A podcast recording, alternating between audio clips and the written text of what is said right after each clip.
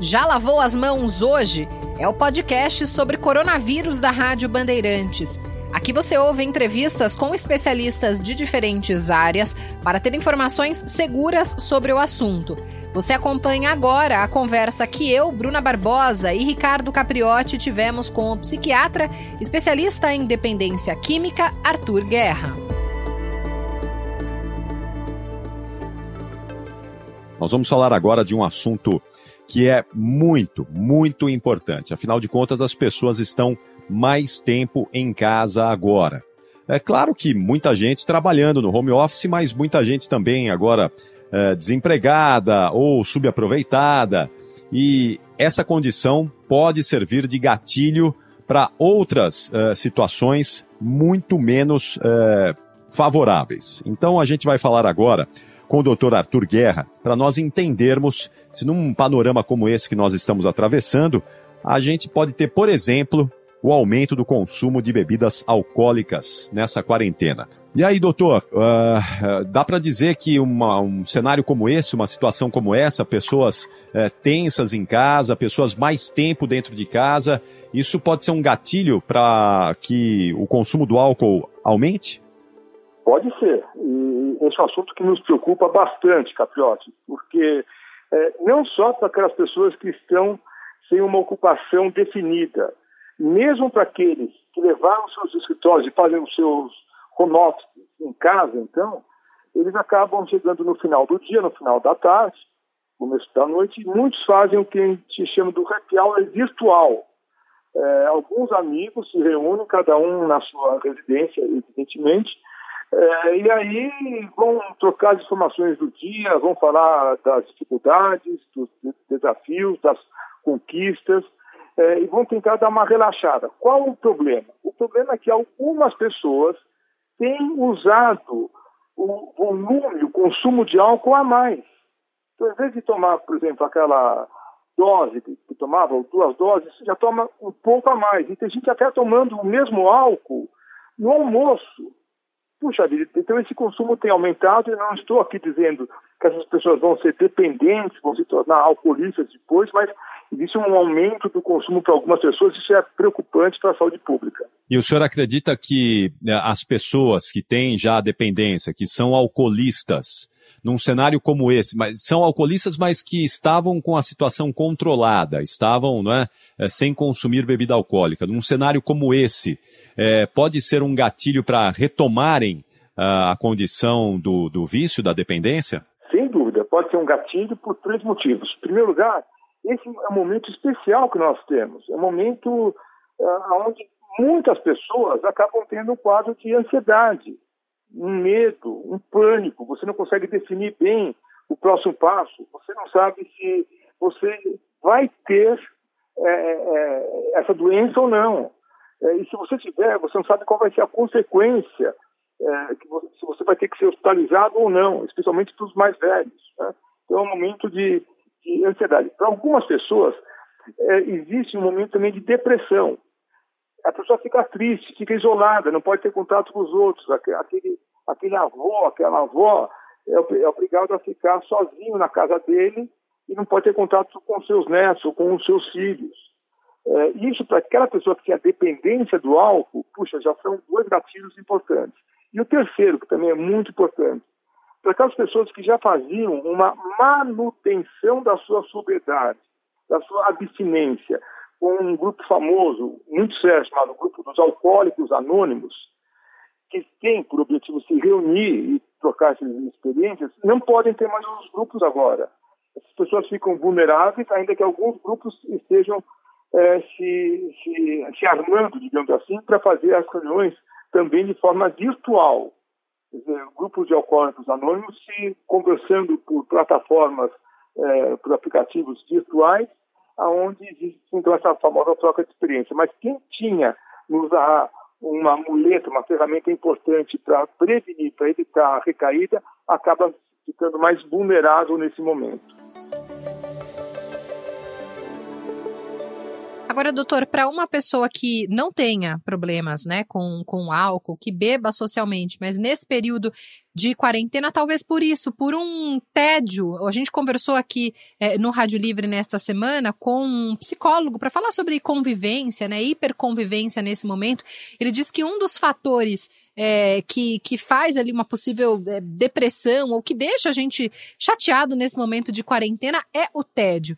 E aí, às vezes, nessa hora de tédio, a gente pega uma taça de vinho, a gente abre uma cerveja. O problema é fazer isso todo dia. Quando é que a gente sabe que está indo por um caminho errado, assim? Qual que deve ser o alerta nesse momento de quarentena? Muito importante a sua pergunta, Bruna. Veja só, nós não somos contra o consumo de álcool, nós não somos contra, mas exatamente o álcool sendo usado como, um, entre aspas, um remédio, é, o álcool não é remédio, mas como se fosse um, um remédio para eu acho que é, é, algo que não está claro, não, não, não é saudável, não é bom não é, não, não, não, é, não, não é saudável mesmo para a vida dele ou para a vida dela. O que acaba acontecendo? A pessoa começa a tomar álcool, o álcool de fato relaxa, o álcool dá uma certa diminuição na ansiedade, na angústia, pelo seu efeito bioquímico inicial, ele inibe as inibições, então ele, a pessoa fica um pouquinho mais soltinha, os pensamentos estavam mais negativos ficam menos negativos, ele funciona então como um, um agente para relaxar um pouco mais a pessoa nesse momento. Algumas pessoas começam a beber um pouquinho a mais, então tomava uma taça de vinho, está tomando uma taça e meia, duas taças, a gente tomando três taças, opa, opa, tem alguma coisa que pode, talvez não esteja indo bem aí. Não estou dizendo que essa pessoa vai ficar alcoolizada, embriagada, não é disso que eu estou falando. É só o, o consumo, o aumento do consumo de álcool com reflexos evidentes em três pontos. Em primeiro lugar, a pessoa começa a ganhar peso, porque o álcool, o álcool é muito calórico. Ainda mais se essa pessoa, como todos nós, não pode ficar fazendo exercícios físicos. Então ela colhe a mais, ela bebe a mais, o álcool calórico faz ela ganhar peso, né? E ela acaba tendo o álcool como se fosse um amigo, como se fosse um parceiro. Especialmente para aquele senhor mais velho, para aquela senhora mais velha, que está na sua casa e não tem ninguém com ele. Esse que já tinha um, um, um certo problema com o consumo de álcool, nesse momento, aumenta esse problema de forma preocupante. É para nós ficarmos atentos então, nós olharmos isso com muito carinho, com muita atenção. E aí, num momento como esse, é importante a gente tentar encontrar esse prazer da vida em outros fatores, como, por exemplo, a atividade física, que libera aí uma série de hormônios. Tudo isso pode ajudar? Alguma atividade em casa, às vezes ler um livro, assistir um filme, procurar eh, eh, outras alternativas, né, Arthur? Olha, é, eu, eu, vejo esse momento, é, apesar de negativo uma, uma série de fatores, é uma oportunidade única para muitas pessoas que estão podendo reavaliar alguns, alguns valores das suas vidas. Sabe, valores às vezes que são um pouco cosméticos. É, amigos meus falam, puxa, tem tanta coisa em casa, não precisa ter tanta coisa. Eu, eu, eu não estou trabalhando, tinha de gente que me ajudava tal. As pessoas não trabalham comigo, não é porque eu consigo dar conta. Claro, eu tenho que é, fazer a limpeza da casa, tenho que cozinhar, tenho que fazer outras coisas, coisas que habitualmente eu não, não estava fazendo, mas é, é uma oportunidade para você rever é, alguns, alguns, alguns pontos da sua vida, para você organizar o seu armário, organizar o seu computador, organizar a sua cabeça, você pensar assim, o que eu quero da minha vida? Nesse momento, com muitas dificuldades, com gente morrendo, assim, que sorte que eu tenho de estar vivo e estar podendo olhar para isso tudo, quem sabe ajudar uma outra pessoa. Esse também é um momento, como eu acabei de falar, de solidariedade. Assim, eu quero ajudar uma pessoa. Não é para ganhar dinheiro, é para. É, é, é, ajuda como eu acho que se eu ficar doente, se eu tiver um problema qualquer que seja, os outros também vão poder me ajudar. Então, é um momento de reflexão e eu acho que nós vamos sair dessa situação, Bruna, melhores do que nós entramos. Tem pergunta aqui do WhatsApp da Rádio Bandeirantes. É, como é que fica a relação da bebida com o home office? Porque tem muita gente que, às vezes, ali no horário de almoço, por exemplo, toma uma tacinha de vinho, toma alguma coisinha. Até que ponto essa bebida atrapalha na concentração de uma pessoa que precisa trabalhar logo depois? Olha, muito boa essa pergunta, hein? Ah, o, o, que, o, que, as pessoas é, têm feito de forma geral? é home office, é home office. Mas é home office de verdade. Então, peraí, né? É, eu, vou, eu vou ter a minha rotina. Eu vou levantar naquele horário, posso dormir até um pouco mais tarde? Posso, mas eu não vou. Eu vou levantar, vou me preparar. Muitos colegas fazem a barba, não precisa fazer a barba, mas fazem a barba para vir trabalhar no home, no home office e, e, e vamos, e vamos é, organizar a vida nesse sentido. Muitas pessoas, Bruna, estão trabalhando a mais. Vou repetir, trabalham a mais no home, no home office. Por quê? Porque você fica focado o tempo todo. Não tem a chance de você descer para fumar um cigarro, ou para tomar um café, ou receber uma visita, ler um jornal. Não, não tem nenhuma chance disso. Você fica focado o tempo todo com uma atenção é, integrada naquela sua atividade. É muito mais cansativo nesse sentido. A pessoa não tinha o hábito de beber no lado do almoço, por exemplo. Começa a beber, opa, opa. Eu não sou contra o uso de álcool, evidentemente, eu acabei de falar isso, mas não, não é, não, então, então, não é o mesmo, o mesmo trabalho. Né? É, é, ao beber um pouco de álcool, é, tudo bem, não é que eu sou contra, porque dá a impressão que não pode beber álcool. Não é isso. Se a pessoa estava acostumada a beber álcool no almoço, que siga o padrão dela. Mas se ela não estava acostumada, ela vai beber e, obviamente, pode ser que ela tenha um pouco de sono, Sim. pode ser que fique um pouco mais distraída, com uma atenção menor. E geralmente a gente não faz isso, né? A gente não sai no horário de almoço da empresa, bebe, toma alguma coisa com álcool e volta a trabalhar. Então, por que fazer em casa, né? É só a mesma geralmente lógica. Geralmente não faz. Exatamente, geralmente não faz, não faz isso. Por que, que no home você vai fazer? Exatamente isso. Doutor Arthur, a gente está falando aqui do álcool, não é? é? E dos problemas com o álcool num período como esse, mas a situação, o panorama, é, também podem, pode levar é, as pessoas a outros tipos é, é de dependência, de problemas, é, problemas com as drogas ilícitas, problemas com, por exemplo, remédios para dormir, vocês especialistas é, nesse segmento, nessa área, estão prevendo que passado esse, é, essa pandemia, passado esse problema, a gente vai ver aí nos consultórios dos médicos psiquiatras uma quantidade grande de pessoas que adquiriram problemas a partir dessa pandemia, problemas com vício, né? O Capriotti, nós não precisamos passar por essa pandemia. Agora já está acontecendo isso. Agora, amigos meus, médicos inclusive, né, com problemas de, de, de insônia, é, não, não, conseguem dormir. Ficam preocupados porque tem uma equipe grande, vai ter que mandar embora algumas pessoas porque não tem mais faturamento, e algumas, ou uma outra equipe, algumas pessoas já ficaram doentes, ficaram afastadas. Como é que nós vamos dar conta disso? O pessoal sério, o pessoal trabalhador, o pessoal que, que é de primeira linha, como a gente fala, perde o sono. Perde o sono tanto naquilo que nós chamamos de insônia inicial, não consegue dormir, fica, como a gente fala, fritando na cama, vai para um lado, vai para o outro, o sono não vem. É. Alguns vão, inclusive, Capriotti, usar álcool, álcool como se fosse um indutor do sono, totalmente errado. Álcool não é indutor do sono, mas a pessoa vai, vai buscar esse auxílio. Alguns têm uma insônia é, que é, é, chama um sono picotado. A pessoa dorme de duas em duas horas ela acorda, porque ela não consegue relaxar. Tem aquilo que nós chamamos de sono REM, ela dá um certo relaxamento e aí depois ela tem, acorda de forma como se estivesse despertado. E o mais comum, a insônia terminal. A pessoa está acostumada a acordar às seis horas da manhã. Às quatro horas, levanta com os olhos estatelados, como se fossem dois ovos fritos. Puxa vida, eu já estou pensando, pensando nos problemas, como que vai resolver aquilo. As pessoas começam a tomar os medicamentos, esses ansiolíticos, esses indutores do sono. Muitas vezes é um uso ocasional ou um uso parcial, mas para algumas pessoas isso vai se tornar um uso crônico e vai dar um quadro de dependência, uma dependência química vai ser muito difícil de ser tratada no futuro. Então é para nós prestarmos atenção em relação a esses medicamentos que você muito bem apontou agora, Capriotti. E por falar em dependência, doutor, o Jorge de Guarulhos pergunta aqui no WhatsApp da Rádio Bandeirantes: existe uma quantidade diária que me tornaria um alcoólatra? Jorge, a sua pergunta, ela merece é, é uma, é uma resposta de um milhão de dólares. Quem, quem responder isso ganha o prêmio Nobel de Medicina. Ninguém sabe, Jorge, ninguém sabe por que, que alguém vai se tornar um dependente do álcool. Infelizmente, a gente não sabe disso.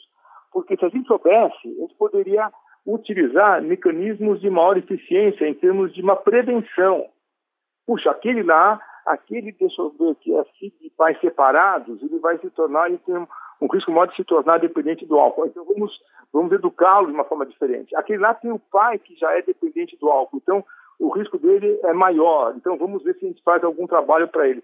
Nós não temos nada definido hoje que a gente consiga prever por que, que alguém vai ser dependente do álcool ou não. Não existe também nenhuma quantidade, nem um volume, nem uma frequência que fale, olha, é, aquela pessoa que bebe todo dia é dependente do álcool. Não é verdade. Existem famílias, especialmente de origem europeia, que conseguem tomar todo dia uma cerveja, uma taça de vinho. Isso não quer dizer que vai dar uma dependência, porque é o que nós chamamos do controle, do uso controlado, do uso moderado, do uso social, é a mesma coisa. Uhum. Tem gente que fica, às vezes, um mês sem beber nada. Quando bebe, faz um estrago enorme. Então não pode beber nada mesmo. O Cristiano, de Praia Grande, litoral aqui de São Paulo. Eu estou tomando na base de 10 latinhas de cerveja por dia na quarentena. Antes eu era mais moderado. Qual que é a dica? O que, que o Cristiano pode fazer para tentar reduzir um pouquinho essa quantidade? 10 latinhas de cerveja por dia é uma quantidade alta, né, doutor? Olha, Bruna, não, não precisa ser médico para falar, olha, 10 latas de cerveja por dia. Deixa eu ver se eu entendi bem. 10 latas de cerveja Isso. por dia. Levando aí, ele, ele não disse se é a pequena, né? Mas levando aí a uma média de 350 ml, ele bebe 3 litros e meio de cerveja por dia, né? É, é puxa, é, é um. Outra vez, a medicina, né, Isabela, usa muito, muito do consenso, sabe? Não precisa nem perguntar para quem fez o curso de medicina, pode ser para um aluno do ensino médio, né? O que, que você acha de é uma pessoa mais simples, ou um, um, profissional de uma outra área, sabe? Um engenheiro, sei lá. Tem uma coisa, Cristiano, que talvez não esteja muito bem. É muito ruim é, nós médicos fazermos diagnóstico sem conhecer a pessoa. Não conheço o Cristiano, não sei como que ele toma essas 10 latinhas, mas eu, como médico, ficaria pouco preocupado e eu já iria pedir alguns exames de sangue para ele para ver será que está tudo bem, especialmente com o fígado dele, e iria falar com a família, será que a família aprova e acha que está tudo bem mesmo? Né? Ou por que, que você tomar 10 latinhas de cerveja por dia? Tá bom, é praia grande, talvez seja mais gostoso, está mais quente, tudo.